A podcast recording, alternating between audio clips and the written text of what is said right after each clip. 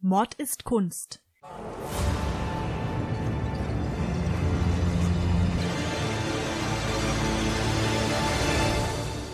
Blutige Morde und grausame Verbrechen. Für immer auf Leinwand gebannt. Kunst ist nicht immer etwas für schwache Nerven. Oft zeigt sie uns die tiefsten Abgründe des menschlichen Wesens. Und genau darüber reden wir in unserem Podcast. Hallo und herzlich willkommen. Wir treffen uns heute zu einer ja, Sonderfolge, kann man es so sagen, weil wir uns heute mal einem Thema widmen, das ein bisschen aus unserem normalen Sortiment herausfällt, sage ich jetzt mal. Ähm, Grund dafür ist die weltpolitische Lage, die uns gerade doch sehr erschreckt. Und deswegen wollten wir einfach mal ausnahmsweise ein bisschen was Hoffnungsvolleres euch darbieten. Ja, und ich glaube, hoffnungsvolle Themen kann ja momentan jeder ganz gut gebrauchen. Jetzt bin ich aber mal gespannt, was du mir mitgebracht hast, weil normalerweise sind ja die Bildmotive, die du mir präsentierst, immer eher blutrünstig oder in irgendeiner anderen Form unschön. Absolut. Ähm, hier liegt jetzt heute das Unschöne und das Grausame vielleicht eher noch im Verborgenen. Aber ich zeig dir erstmal das Bild. Ach, wie nett.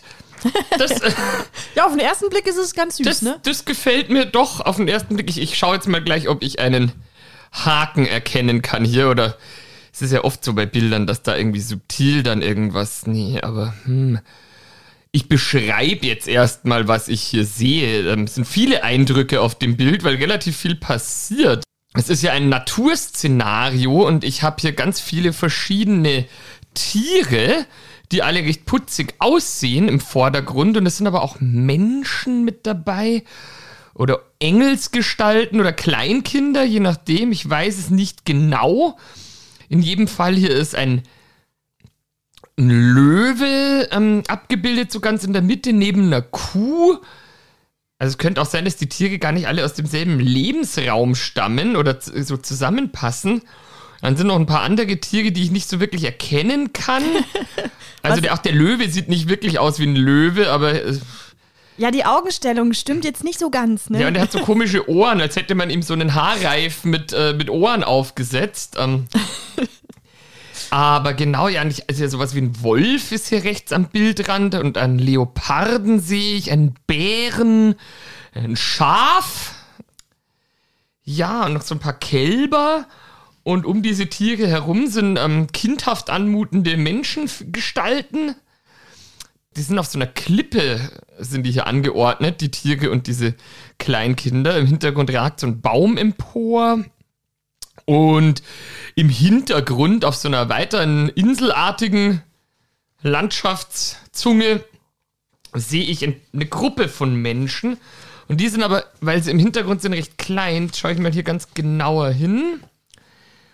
Und, ah ja, pass auf. Das sieht hier aus wie irgendein Naturvolk, das hier gerade besucht wird von ähm, europäischen Siedlern. Die haben diese typischen George Washington-Mützen auf.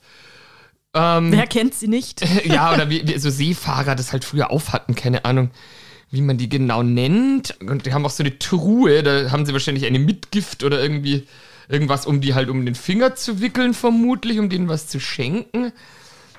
Könnten zum Beispiel Native Americans sein, die hier von Columbus besucht werden. Sowas in der Richtung könnte ich mir vorstellen. Aber was im Vordergrund hier dieser Löwe und die ganzen Tiere und die Kleinkinderengel, was es mit denen auf sich hat, das kann ich nicht wirklich zuordnen. Unterm Strich kurz gesagt, ich habe keine Ahnung, was hier passiert. Also das Bild, das ist von Edward Hicks und zwar stammt es aus dem Jahr 1834. Es ist in Öl auf Leinwand gemalt und hängt in der National Gallery of Art in Washington. Also es ist ein amerikanisches Bild. Aha. Also wie empfindest du denn die Stimmung, die auf dem Bild so wiedergegeben wird? Recht harmonisch. Also ich konnte jetzt nichts erkennen, was hier irgendwie bedrohlich oder so sein könnte. Also das ist ja hier noch vielleicht wenn da gerade irgendwelche Siedler in Amerika ankamen Und dann waren die ja neugierig, hatten jetzt vielleicht noch nicht unbedingt äh, unmittelbar im Sinne, da äh, einen Völkermord zu begehen, sondern nähern sich quasi diesem Naturvolk an. Und die Tiere, die sind halt da auch irgendwie alle in trauter Einigkeit mit den Kleinkindern, ähm, was auch immer das zu bedeuten hat. Und es sind helle, freundliche Farben hier. Ja, also ist eigentlich ein ganz schönes Szenario so auf den ersten Blick. Genau, sehr harmonisch. Also das Bild heißt Peaceable Kingdom, also Königreich des Friedens oder friedliches Königreich und es zeigt ein ganz harmonisches Beisammensein von verschiedenen Kreaturen. Ihr könnt das Bild wie immer auf unserer Website mordistkunst.de oder auf unserem Instagram-Account mord-ist-kunst anschauen. Es existierten insgesamt höchstwahrscheinlich über 100 Versionen von dem Bild. 62 davon sind heute noch erhalten und hängen eben in verschiedenen Museen auf der ganzen Welt. Und wir haben jetzt hier eines davon vorliegen. Hat der dann auch über 100 Mal einfach genau das gleiche gemahlen oder ähm, da verschiedene Interpretationsansätze oder Versionen davon eben gemacht? Nein, im Grunde ist das Motiv immer ähnlich, aber es variiert dann schon in äh, puncto, wie, wo die Figuren stehen oder dass er mal etwas weglässt oder hinzufügt eben. Aber im Grunde ist es schon immer dasselbe Motiv.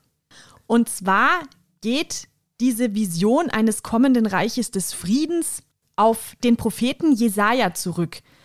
Und der hat in der Bibel nämlich geschrieben: Die Wölfe werden bei den Lämmern wohnen und der Pardel bei den Böcken liegen. Ein kleiner Knabe wird Kälber und junge Löwen und Mastvieh miteinander treiben. Kühe und Bären werden zusammen weiden, dass ihre Jungen beieinander liegen, und Löwen werden Stroh fressen, wie die Rinder. Und ein Säugling wird spielen am Loch der Otter, und ein entwöhntes Kind wird seine Hand strecken in die Höhle der Natter. So, das heißt jetzt was, diese Prophezeiung? Also, wenn ich das richtig verstehe, dann ist es eigentlich, wie du schon eingangs gesagt hast, eine ziemlich hoffnungsvolle Botschaft, nämlich dass eben verschiedene Lebewesen, egal welcher Natur und egal welcher Voraussetzungen, ein harmonisches Miteinander finden. Und das ist ja was, was man sich mal wieder in der heutigen Zeit nur sehr, sehr schwer vorstellen kann, dass das jemals möglich sein wird. Ja. Wenn ja schon Menschen untereinander es nicht schaffen, miteinander auszukommen, friedlich. Da hast du recht. Also das soll im Grunde versinnbildlichen, dass eben Menschen und Tiere und überhaupt alle Lebewesen der Erde irgendwann einfach in Frieden gemeinsam nebeneinander herleben können, ohne dass sie sich etwas tun. Ein Pardel übrigens, falls sich jemand gefragt hat, was das ist, das ist ein altertümlicher Name für Großkatze. Ah, ich habe mich nämlich da auch schon gefragt. Ein ah, Pardel, so wie der Leopard. Genau. Wenn man das auf bayerisch verniedlichen würde, der, der, der Pardel. Genau, dann wäre es der Pardel. Also das ist äh, ah. äh, quasi, kann man sich so merken, das ist einfach äh, Leopard, Gepard, was es da alles gibt an Großkatzen. Ein, ein Pard. Genau. Und auch wieder was gelernt. Das habe ich wirklich nicht gewusst. Ja, ehrlich gesagt, ich habe es auch nicht gewusst. Ich musste auch nachschauen. Diese Vision, die Edward Hicks hier kreiert, die hat ja noch im Hintergrund eine Szenerie, die vielleicht vermeintlich jetzt zunächst erstmal gar nicht dazu passt, weil man sie vielleicht überhaupt nicht zuordnen kann, was jetzt das eigentlich da soll. Ah, du meinst mit den Siedlern, die hier quasi auf die Ureinwohner treffen? Genau. Und nachdem wir ja jetzt wissen, dass Edward Hicks ein amerikanischer Maler war, ist es dann auch klar, dass es sich um Native Americans handelt in dem Fall. Und diese Gruppe an Menschen, die sitzt unter einem Baum und das ist eine Ulme. Und diese Ulme, die ist auf fast jedem Bild von Edward Hicks zu sehen, weil diese Ulme hat nämlich eine besondere Bedeutung. Und zwar hat unter dieser Ulme William Penn mit den Native Americans den Kaufvertrag für die Kolonie Pennsylvania abgeschlossen. Ich weiß nicht, hast du von äh, William Penn schon mal was gehört? Ich glaube, es war ein Quäker. Genau. Ja, aber das eine Semester Amerikanistik, das ich vor Urzeiten mal studiert habe, hilft mir jetzt auch nicht so viel weiter. Also wie gesagt, Pennsylvania Quäker. Ich kann mir den so ein bisschen vorstellen, so ein dicklicher Typ, so stattlich aussieht, der auch irgendwie auf so Kekspackungen in den USA drauf ist, glaube ich. Wenn mich Echt? Ja, es gibt so eine Firma, die stellen Cerealien und ich glaube eben auch Kekse her und die heißen Quaker. da ist eben als Logo dieser Typ drauf. Und so stelle ich mir deswegen halt auch irgendwie jeden Quaker vor. Der ja immer von diesen Packungen im, im Supermarkt in Nordamerika einen anguckt. Rundliche Männer, die gerne Kekse essen. Ja, so ungefähr.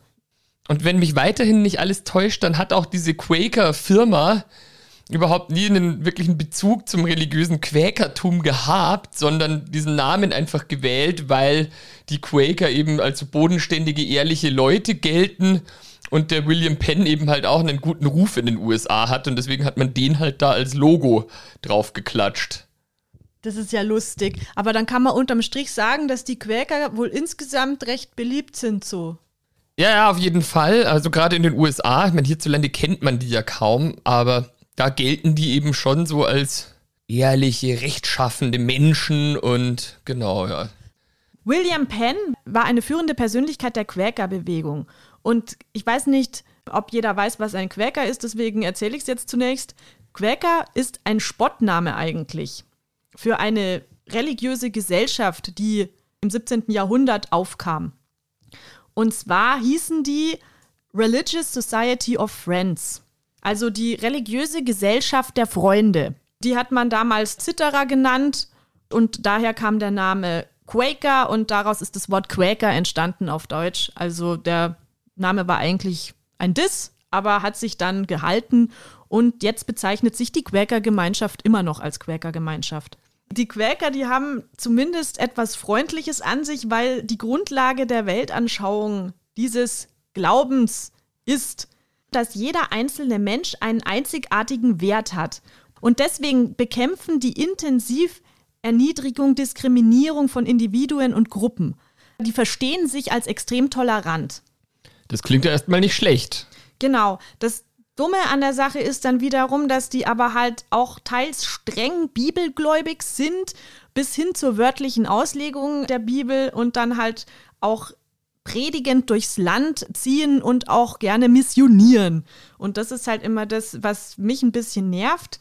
Den Papst damals, den katholischen, hat es auch genervt, weil die Quäker sind nämlich so im 17. Jahrhundert nach Rom gewandert und haben versucht, den Papst zu missionieren und haben das dann mit harten Strafen bezahlt. Einer dieser Missionare wurde sogar zum Tode verurteilt. Also der Papst fand das Missionieren auch nicht so. Ja gut, aber der hat ja selber missioniert. Ja, ja, diese Institution Kirche, da mag man ja Sekten und sowas auch nicht so gern. Deswegen ja, das, das Pro Problem bei dieser Missioniererei ist ja immer, es steht ja jetzt erstmal im Widerspruch dazu, wenn die Quäker jetzt zum Beispiel sagen, ähm, Toleranz gegenüber allen und Offenheit und so, aber dann natürlich irgendwie den eigenen Glauben irgendwie den Leuten nahe bringen zu wollen. Jetzt kann ich mir natürlich vorstellen, dass das halt ein bisschen für die Leute selber wahrscheinlich gar kein Widerspruch ist, weil ich denke, wenn du so total von was überzeugt bist, ob das jetzt religiös ist oder ob das ne, deine Lieblingsband ist oder was auch immer oder, oder ein Gericht, das du total gut findest und du bist da begeistert davon und willst irgendwie das jedem sagen, so, boah, das ist das Beste überhaupt, check das mal aus, dann merkst du vielleicht gar nicht, dass du da eine Grenze überschreitest und Leuten im Zweifelsfall vielleicht auch irgendwas madig machst, was sie selber vielleicht gerne mögen. Ja, beziehungsweise, also man kann ja den Leuten seine Ideen näher bringen, aber man muss dann auch akzeptieren, wenn die Leute diese Ideen nicht wollen. Ja, genau. Also das ist ja die Toleranz und immerhin die andere Religionen neben sich zu akzeptieren, das war ja in der Zeit auch ein riesengroßer Schritt, muss man jetzt auch mal sagen. Quäker sind ein Spross der christlichen Kirche, aber in den etablierten christlichen Religionen war das ja auch nicht so, dass man andere Religionen akzeptiert hätte neben sich. Ja, was ja wiederum auch damit zu tun hat, dass dann natürlich die ursprüngliche Kirche ihr Machtmonopol so ein bisschen verliert, wenn sich im Rahmen vom Christentum andere Konfessionen rausbilden, genau. die dann nicht mehr Rom unterstehen. Unterm Strich kann man festhalten, dass die Quäker sich sehr für den einzelnen Menschen, für das Individuum eingesetzt haben, was ja schon wirklich fortschrittlich ist, auch im 17. Jahrhundert. Ja, da auf jeden Fall und ja eigentlich auch immer noch. William Penn wurde eben eine führende Persönlichkeit dieser Quäker-Bewegung und er kam auch aus einer angesehenen Familie. Sein Vater, der war Admiral, ein sehr angesehener Admiral und sogar das englische Königshaus hat bei ihm Schulden gemacht. Also man kann davon ausgehen, dass die sehr wohlhabend waren. Und zwar schuldete das englische Königshaus der Familie Penn 16.000 Pfund. Ah, Moment, jetzt hat hier, jetzt klingelt was. ähm, 16.000 Pfund, genau. Früher natürlich astronomisch viel Geld. Ja. Und korrigiere mich, wenn ich falsch liege, aber war das nicht irgendwie so, dass dann die englische Krone gesagt hat, okay, wir schulden dem total viel und jetzt haben wir da zufällig so einen neuen Kontinent entdeckt, jetzt kriegt der einfach einen Haufen Land. Genau, weil es war Land genug da, denn Amerika ist ja bekanntlicherweise recht groß, flächenmäßig. Genau, und, und dass da bereits Leute gewohnt haben, hat die natürlich nicht interessiert. Nee, genau. Amerika wurde ja ab 1492 erschlossen und natürlich auch von der englischen Krone. Und dass die Native Americans da bereits wohnen, das war natürlich unerheblich für die europäischen Seeleute, die dann dort angelandet sind. Dieses Land, das fiel William Penn zu, da sein Vater 1676 gestorben ist. Das heißt, dass William Penn mit dem Familienvermögen, das er geerbt hat, auch eben diese Schuld von der Krone geerbt hat. Und so kam er an diesen Landstrich, der westlich vom Fluss Delaware gelegen hat oder noch immer liegt. Und zwar hat König Karl II. im Jahr 1681 ihm dieses Gebiet überschrieben und ihn auch dort zum Gouverneur ernannt. Die haben sich dann noch überlegt, ja, wie können wir es nennen? Und irgendwie William Penn, der wollte dieses Sylvania, also das, das bedeutet so viel wie Waldgebiet, weil das muss man sich so vorstellen, das war ja Wildnis damals, da war ja überhaupt gar nichts. Und dann haben sie das eben Pennsylvania, also der Wald des Penn genannt. Und der William Penn selber, der musste eigentlich gar nichts machen, außer dass er einen reichen Dad hatte, dem die englische Krone einen Haufen Geld geschuldet hat. Und dann Richtig. hat er das halt dann quasi hier einen Bundesstaat letztlich geerbt. Genau, so kann man sagen. Und er hat dann auch ähm, den Grundriss für die Hauptstadt Philadelphia, einer der ältesten Städte in den USA, entworfen. Und Philadelphia bedeutet Stadt der brüderlichen Liebe. Also da kann man auch wieder so diese Intention von William Penn erkennen, der eigentlich ein sehr friedvoller Mensch war, der auch Pazifist war. Und äh, das ist eben in diesem Namen dann schon erkenntlich. Ah, ich kann ja weder Latein noch Griechisch, aber Phil, Philanthropie, ähm, hat das da irgendwie was damit zu tun? Wenn man irgendwas mag, dann ist man hm, hm, viel. Ja, es ist ein griechisches Wort. Das müssten uns jetzt halt unsere griechischen Hörer vielleicht. Genau, Sakis, ähm, hier Du bist gemeint. Zusätzlich zu der Stadt hat er auch eine Verfassungsschrift erstellt, und zwar The First Frame of Government. Und das war die gesetzliche Basis für dieses Staatsprojekt. Und das Staatsprojekt hat er Holy Experiment genannt, weil es etwas Vergleichbares zu der Zeit eigentlich gar nicht gab. Es war nämlich so, dass er gemäß den Prinzipien und Erfahrungen der Quäker vor allem eine breite religiöse Toleranz, Glaubens- und Meinungsfreiheit dort etabliert hat. Eine Demokratie und erste Schritte in Bezug auf Frauen- und Sklavenemanzipation. Also er wollte einfach ein friedliches Zusammenleben sichern.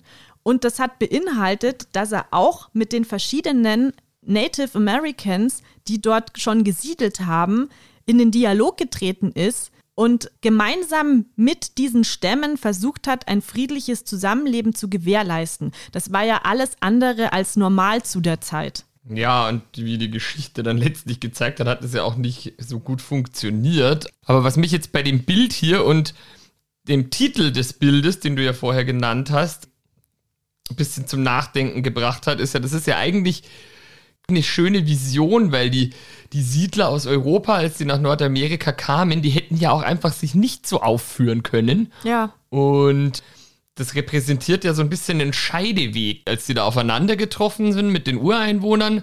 Da war ja im Prinzip noch alles gut oder hätte man schauen können, irgendwie, dass man vielleicht auch gegenseitig voneinander profitiert, dass die einen die Kultur des anderen bereichern und so weiter.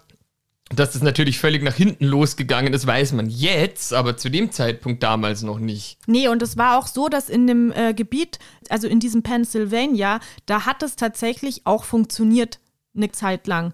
Da war es wirklich so, dass auch die Native Americans nicht versucht haben, permanent die Städte zu überfallen und ihr Land zurückzuerobern, sondern die haben wirklich es geschafft, sich so gegenseitig so zu arrangieren. Ich meine, der beste Weg wäre natürlich gewesen, dass man da sich überhaupt nicht breit macht, sondern einfach den Leuten ihr Land vielleicht auch lässt.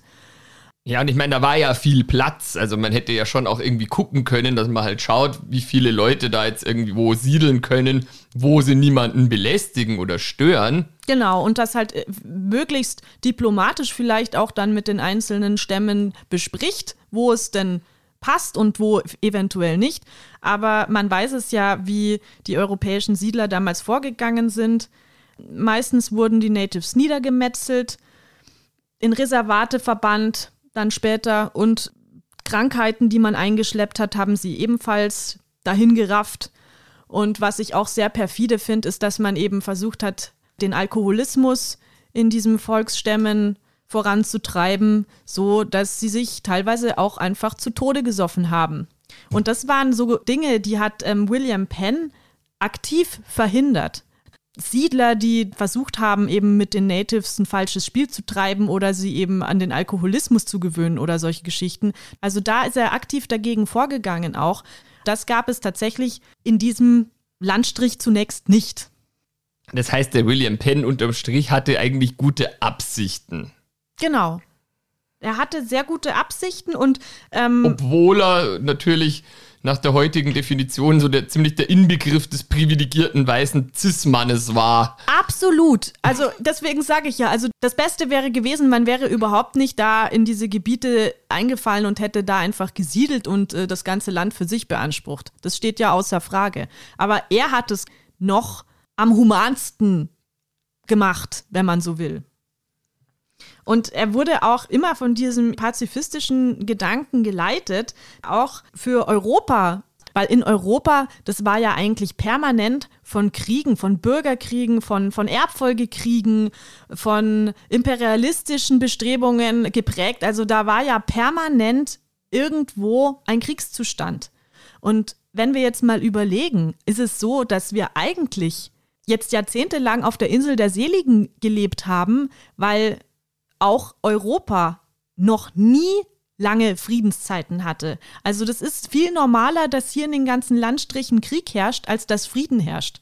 Und das ist eigentlich das super Traurige, wenn man in die Vergangenheit schaut und eigentlich sich mal das so betrachtet, dann haben wir nicht viel Frieden hier gehabt.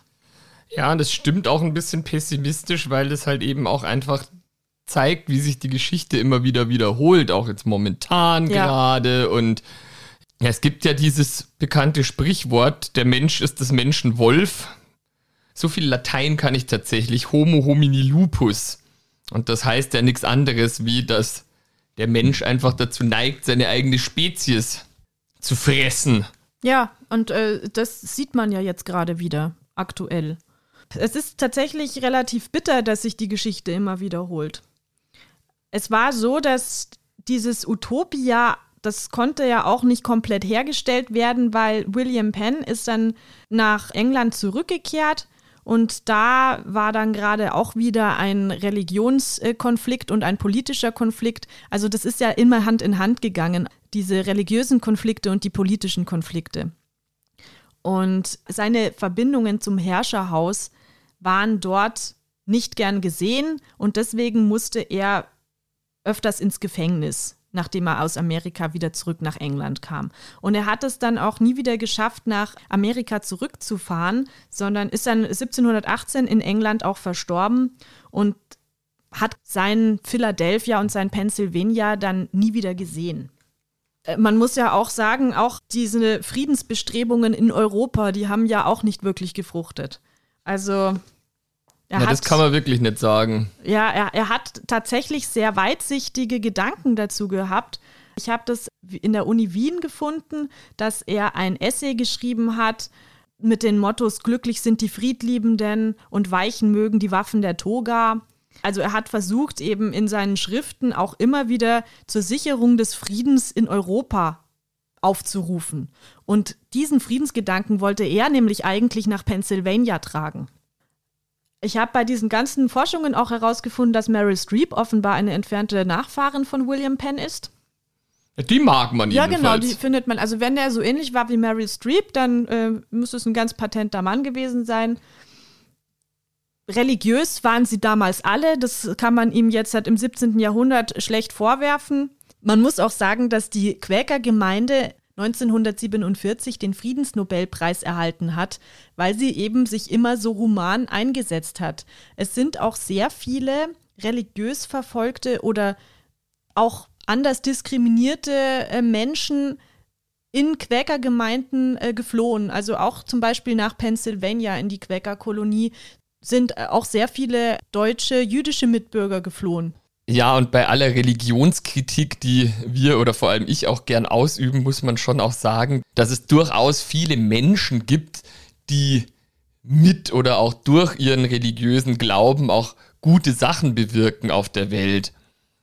Ob man das jetzt zwingend an einer Konfession festmachen muss, sei dahingestellt, aber ich denke mir schon, dass auch da als Atheist eine Aufgeschlossenheit und Toleranz angebracht ist, dass man sagt, die Leute sollen doch glauben, was sie wollen und wenn, wenn sie das dazu ermächtigt oder ermöglicht, Gutes damit zu tun, dann kann man da ja schlecht auch was dagegen sagen. Wenn die Leute halt eben gerne eine Religion haben wollen, dann sollen sie das auch tun.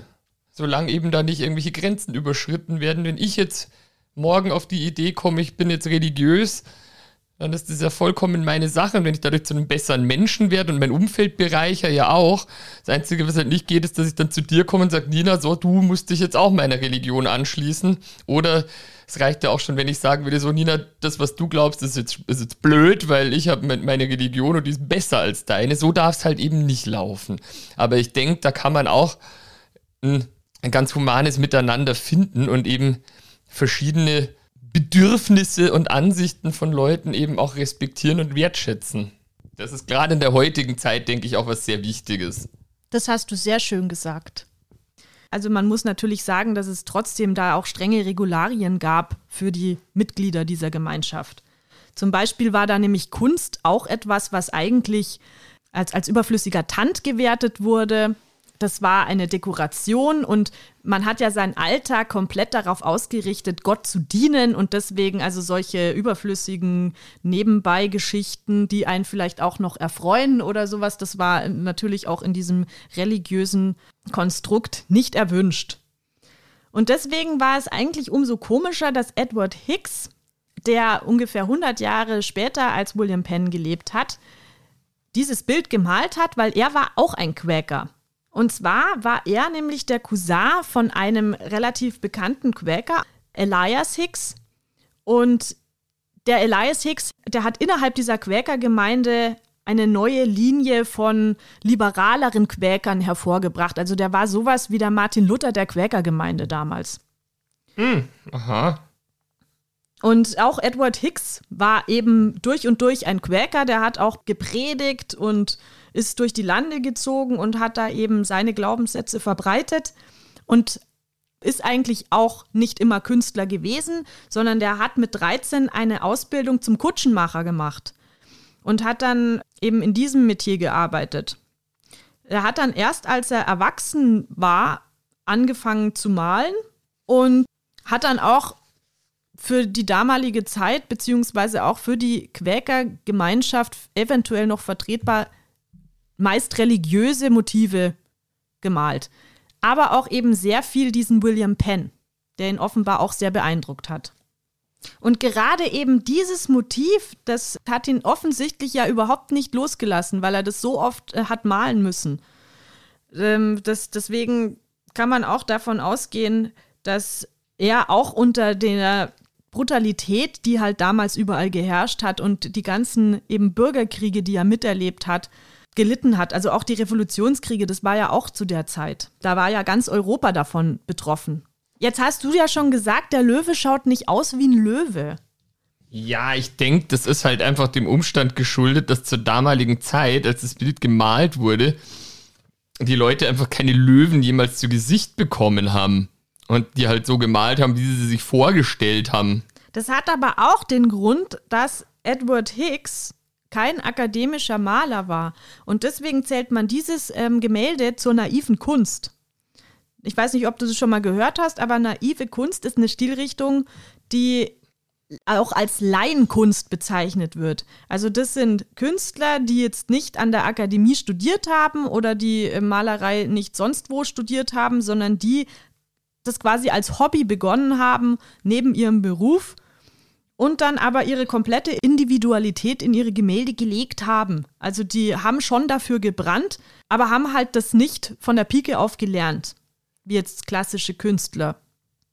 Ja gut, aber war nicht auch bei klassischen Künstlern damals das bisschen weit verbreitet, dass eben solche exotischen Tiere zum Teil halt eben nicht genauso aussahen, wie sie in Wirklichkeit aussehen, einfach nur aufgrund dessen, dass man die halt nicht überall angucken konnte sich? Naja, also Rubens, der konnte schon einen Löwen malen. Der konnte einen, okay. Ja, dieses ein bisschen kindliche, das, das siehst du zum Beispiel auch bei ähm, Rousseau, das ist ein französischer naiver Maler.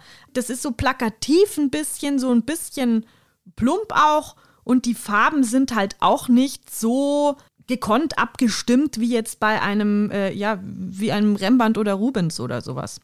Aber das macht auch überhaupt nichts, weil als dann Expressionismus, Kubismus etc. aufgekommen sind, da wurden auch die naiven Maler bekannter und man verzichtete da generell dann mehr auf die Maßstäbe der akademischen Korrektheit. Und deswegen bekam auch das Publikum mehr Lust dann auf naive Malerei. Also auch viele naive Maler sind dann eben später Berufsmaler geworden, weil ihre Kunst gefragt war. Ja, und ich denke, ob man jetzt die klassische Ausbildung durchlaufen hat, ist ja letztlich nicht so wirklich erheblich. Ich meine, auch ein ungelernter Koch kann unter Umständen ein Restaurant eröffnen, wo man total gerne hingeht. Genau. Also auch wenn er jetzt vielleicht nicht das von der Pike auf gelernt hat. Und bei einem Maler ist es ja ähnlich. Wenn das Bild halt hinterher cool ist, dann gibt ihm das ja recht. Und Edward Hicks ist der bekannteste naive US-Künstler und auch einer der ersten. Was jetzt eben das Bittere ist an diesem Bild, ist, dass diese Friedensutopie ja immer noch nicht eingetroffen ist, beziehungsweise dass man auch, wenn man pessimistisch ist, davon ausgehen muss, dass sie niemals eintreffen wird. Und das ist eigentlich das, was dieses Bild doch etwas grausam macht, weil uns hier etwas gezeigt wird, worauf wir höchstwahrscheinlich ewig warten, wenn man jetzt sich so umschaut. Ja, das ist, was ich auch gerade sagen wollte. Irgendwie, wenn was an dem Bild naiv ist, dann die Vorstellung, dass Menschen tatsächlich friedlich miteinander und mit der Umwelt umgehen können weil er wirklich alles darauf hindeutet, dass das einfach nicht geht. Und deswegen ist es umso wichtiger, dass es auch immer wieder Menschen gibt, die sich wirklich auch im, im Großen dafür einsetzen. Nicht nur immer die kleinen Leute, die, also das ist auch wichtig, dass die sich dafür einsetzen, aber eben auch jemand, der, der, der einen finanziellen Background hat und der halt damit auch was bewegen kann, wäre halt auch schön, wenn sich da mehr beteiligen. Das ist natürlich klar, aber unterm Strich denke ich schon, dass das Wichtigste ist, dass einfach ein breiter und allgemeiner Konsens darüber herrscht, wie man nicht mit anderen Leuten umgeht. Beziehungsweise wie man mit Leuten umgeht. Dass man nicht in irgendein Land reingeht und sagt, so, jetzt wohne hier ich und ihr müsst euch mir unterordnen.